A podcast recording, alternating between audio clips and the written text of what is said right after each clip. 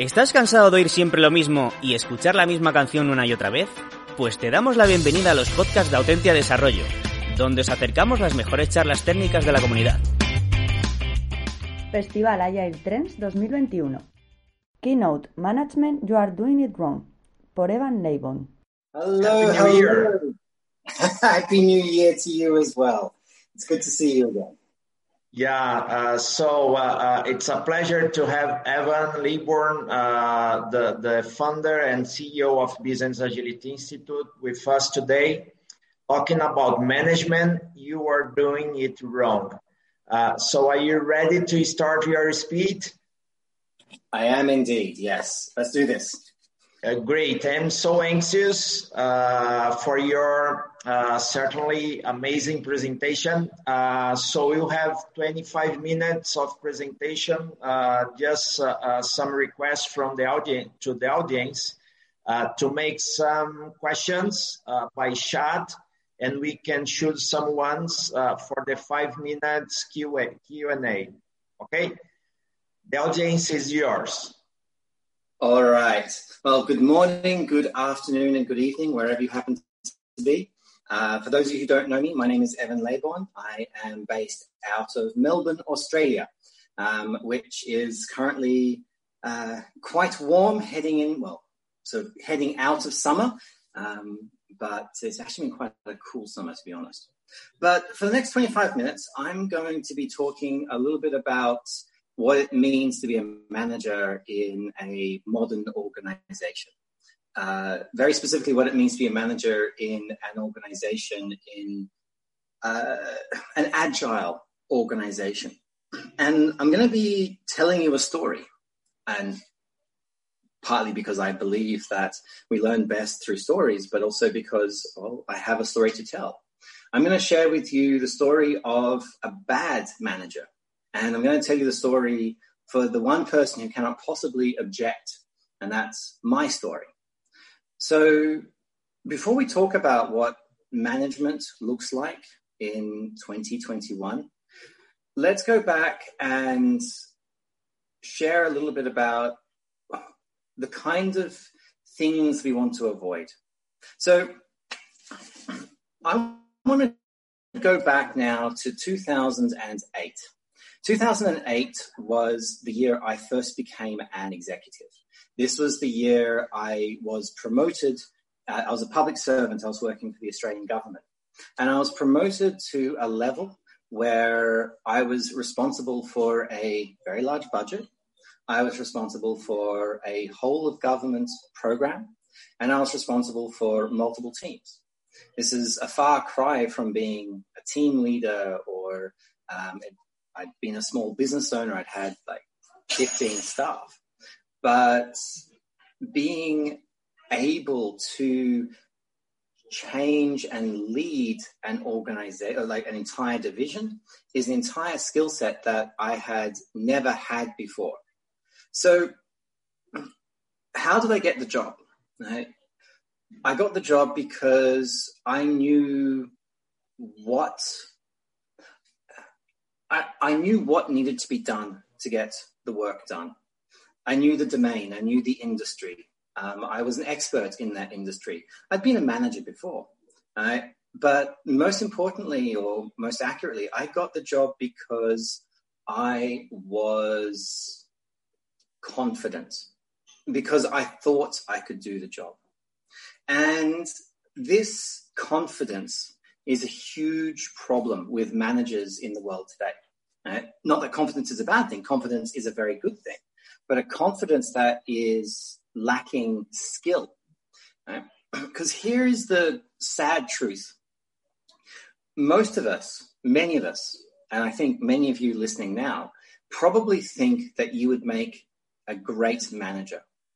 You would think that um, you could do a better job than your boss. Right? And most of you probably aren't thinking about the kind of education or the kind of skills that you need to develop to be a manager. Because we look at a doctor, we look at a nurse or an engineer or even uh, a laborer, and we we don't think we can do that job without training. We look at it and go, I can do that job, but I'm going to have to go through education, university. I'm going to have to learn how to do that job. We don't think that with our boss. When we look at management, we assume that because I know this, right, we assume that I can be a good manager. And this was my assumption. I assumed that management, leadership, was just the skills that I had at another level.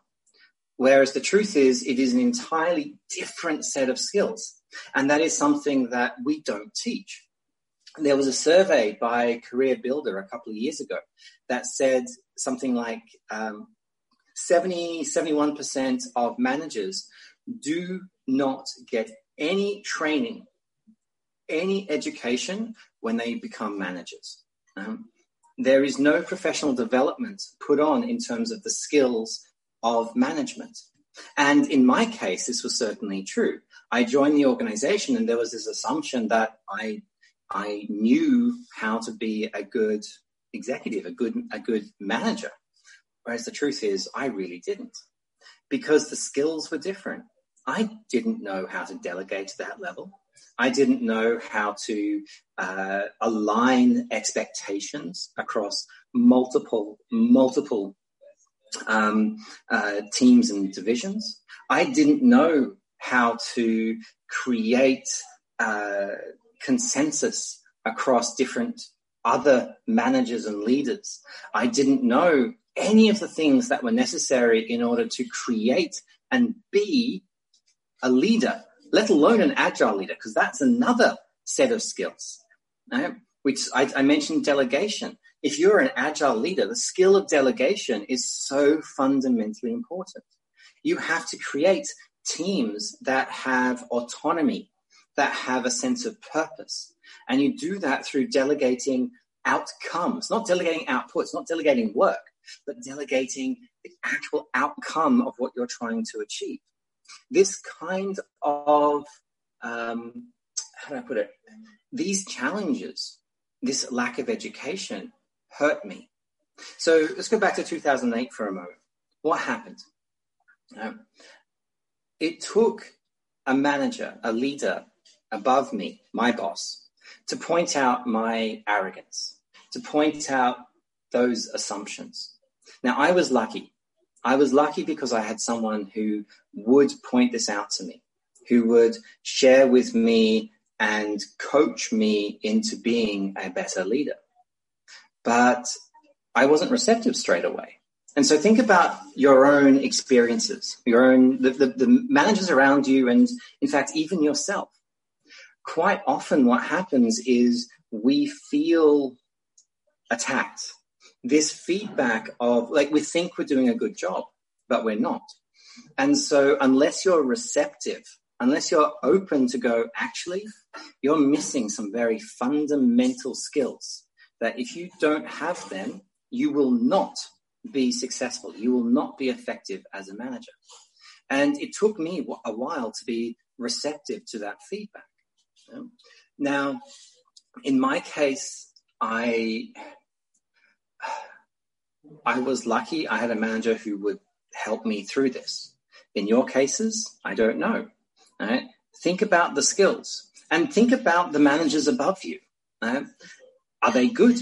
Are they effective at their jobs? Are they good at their jobs? And if they're not, right, then the question you have to ask yourself is, well, why not? There's a concept called the Peter Principle, which is to be promoted to your level of incompetence. Now, that was me in 2008. Right? I was promoted to that point at which I was ineffective. Right? Now, I realized that and got to change, but many managers, many people don't. So I want you to think about the people around you and the managers who you work with. Do you feel like they have reached the level of incompetence? Do you feel like they are ineffective in the roles that they are? And the question isn't, or rather shouldn't be, like, how do we get rid of them or, or how can I get that job because I can do a better job? Right? The question is, what do we need to do to help them be better, help them be more effective in the role that they do have? Uh, and it doesn't, you don't have to be their boss. You could report to them because feedback goes both ways. Right? You give feedback to your boss just as much as they will give feedback to you. And you will observe areas where you're not given ownership, you're not given accountability. And these are, uh, these performance points are vital for the development. Now, obviously, they have to be receptive. And um, there's a uh, there's a saying in, in English: change your organization or change your organization. Right? I don't know how that's going to translate, um, but what that basically means is if you cannot change, make better the people who are around you, right? the systems, the leaders who are around you, then you need to move on, change your organization and go somewhere else. Yeah. So let's come out of the story for a second and let's talk about what, what good looks like, what good agile management looks like. Now, I've touched on a couple of these um, of these skills, um, but I'm going to give you five key skills here. Skill number one Right? Delegation. Now I touched on that. Delegating outcomes, not outputs. This is a fundamental skill that we don't teach, or at least we don't teach enough of. This isn't, I need this report by Friday, right? but this is to enable, uh, to give ownership of a business result to an individual or to a team. And to hold them to account for that. But that then leads to the second skill, which is developing ownership. So you cannot delegate to someone who doesn't have the skill to be delegated to, who doesn't have the ability or the confidence to actually take ownership. So as a leader, one of the skills that you need is to develop people, not not to develop the core skills, not to develop their skill of, of like software development or marketing, whatever their job function is, but to develop their, their whole self. Right? And a big part of that is giving them, building them up so that they have the confidence to take ownership of an outcome. Right? And so as a leader, if you can't develop your people to be better at being people, then you're missing out on, well, a huge amount of benefits and capabilities that you would otherwise have. Number three, right, vision, or more accurately, communicating vision.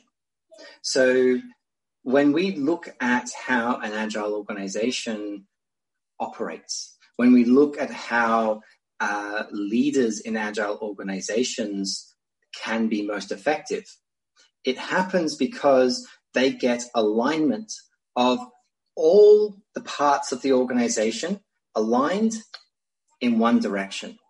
And that alignment comes from a common vision, a common mission, common goals. And if you as a leader do not have the skills to create that alignment, to create that common vision, then, well, again, you're missing out on huge amounts of benefits because your organization will tear itself apart, right? trying, competing with each other as opposed to collaborating with each other. Number four, right? strategy, or more accurately, strategic agility. Very important in COVID times. This ability to um, create a feedback loop in the marketplace uh, to create an emergent strategy, one that evolves over time because things change, circumstances change. Now, if you don't have that emergent, the skill of creating an emergent strategy, then as a leader, as a manager, you're missing out again on the benefits of agility. And the last, the last key skill, and there are a lot more than five, but I don't have a lot of, I, don't have all the time in the world, so I'm just going to give you five. Um, the last key skill that a manager needs is, and I'm going to go back to what I said before, confidence, but confidence tempered with competence, tempered with empathy. These three things. So confidence, you need to believe you can do the job. Right?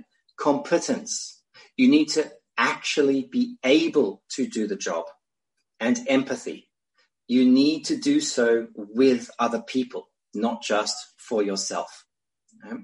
And a manager who is competent and empathic, but without confidence, who doesn't believe in themselves, is ineffective, right? is untrustworthy, or more accurately, um, they, uh, it's hard to trust them. Conversely, a manager like I was, right, who had confidence but not competence, is a fraud, is, is incapable of doing that job. Now, you can learn, and, and this is my final point. Right? A manager, you as a manager, or the people around you as managers, if you're looking to become a manager, right? This these are all skills. Being a manager has got nothing to do with how good you are at your job. Right? If you're a great senior software engineer or a great camp- marketing campaign lead, you do not need to um, uh, what's the word? You do not need to uh, develop those skills. Sorry, though developing those skills further is not what you need to be a good manager. It's developing the management skills that is completely irre- independent of those uh, functional capability skills. And that's what I never learned, at least until I had a manager who showed me the way. I had a manager who believed that I could develop these skills and invested in me so that I did. And you, and we'll go to questions in a second, but in your management journey, whether it's in the future or where you are now, think about those five skills I spoke about, as well as many others that there may be, and ask yourself, do you have the right skills? And how can you develop them further? So I want to take a moment, first of all, to apologize for the delay. Um, uh, this is I, definitely not something I would normally try, like to do. Um, but uh, I hope what I said made some sense and uh, was helpful and interesting on that, uh, I, uh, do we have any questions?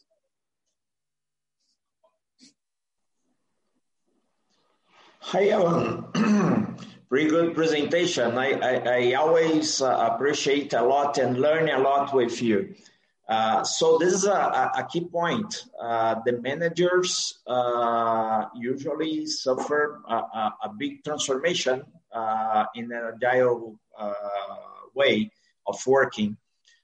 So it's a, a, very big change in terms of mindset, and I fully agree with you regarding delegation outcomes, developing ownerships, the, the vision uh, uh, with common uh, goals and so on, market agility strategy, uh, and to develop the confidence with competency and empathy. Empathy. this last one, I, I, I pretty appreciate. Uh, but it, it's very complicated to achieve this, right? Uh, especially to create a high performance team. What, what, uh, let, us suppose you are starting uh, with uh, uh, this transformation as a executive, as a manager. how can we start in your point of view? because to be a, a superhero, uh, at the beginning.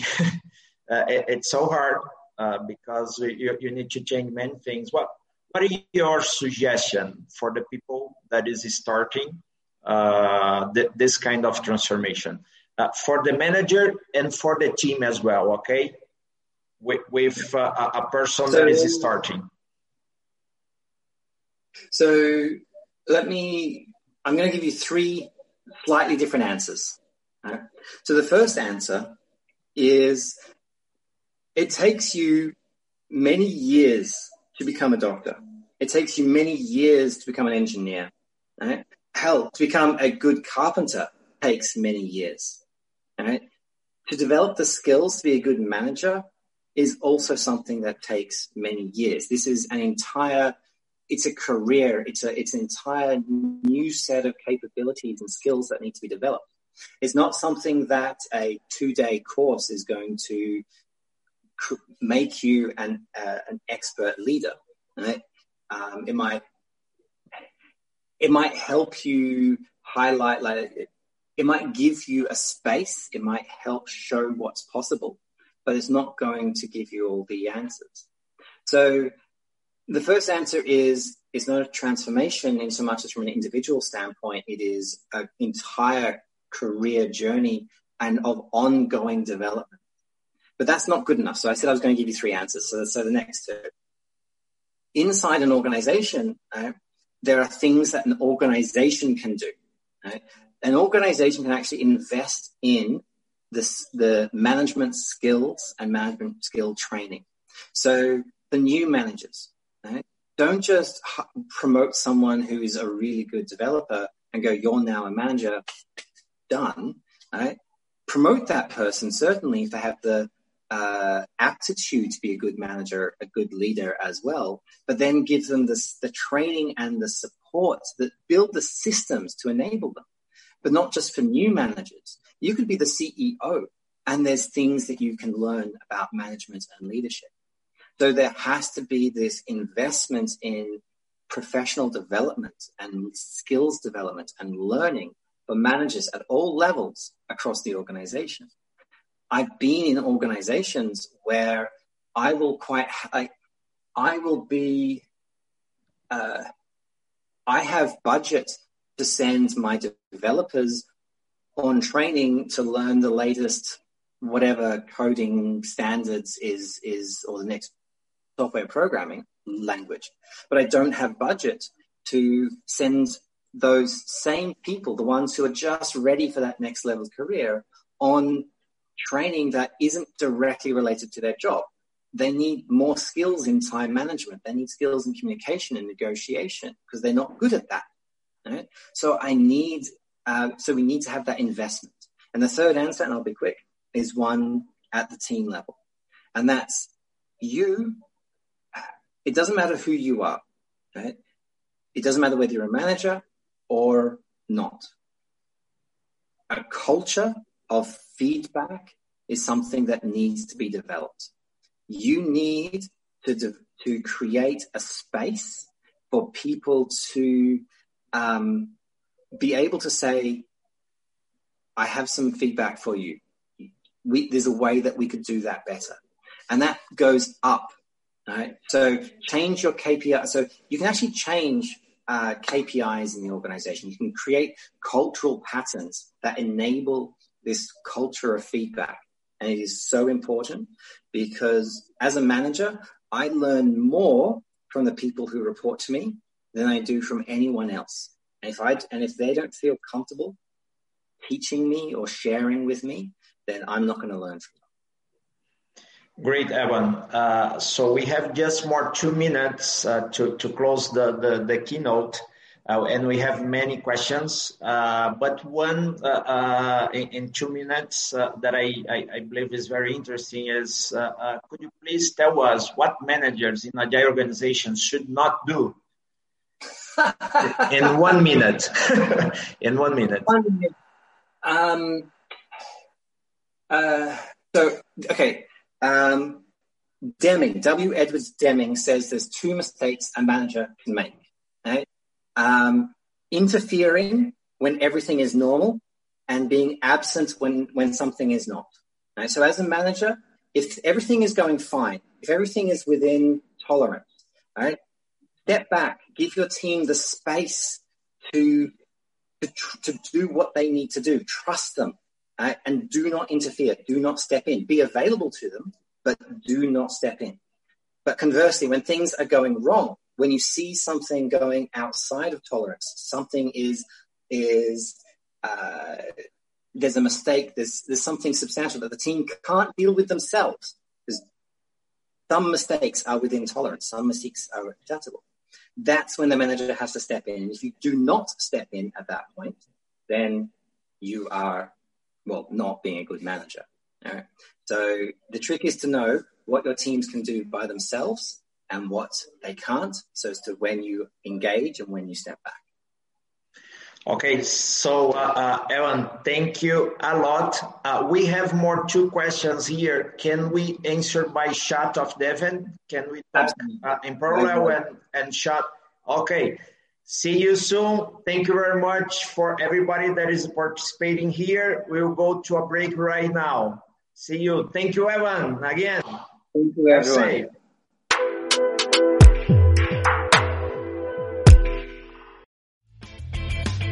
Si te ha gustado el podcast y quieres estar a la última en tecnología, suscríbete a nuestro canal de iVoox y escúchanos donde quieras. Para más información, autentia.com.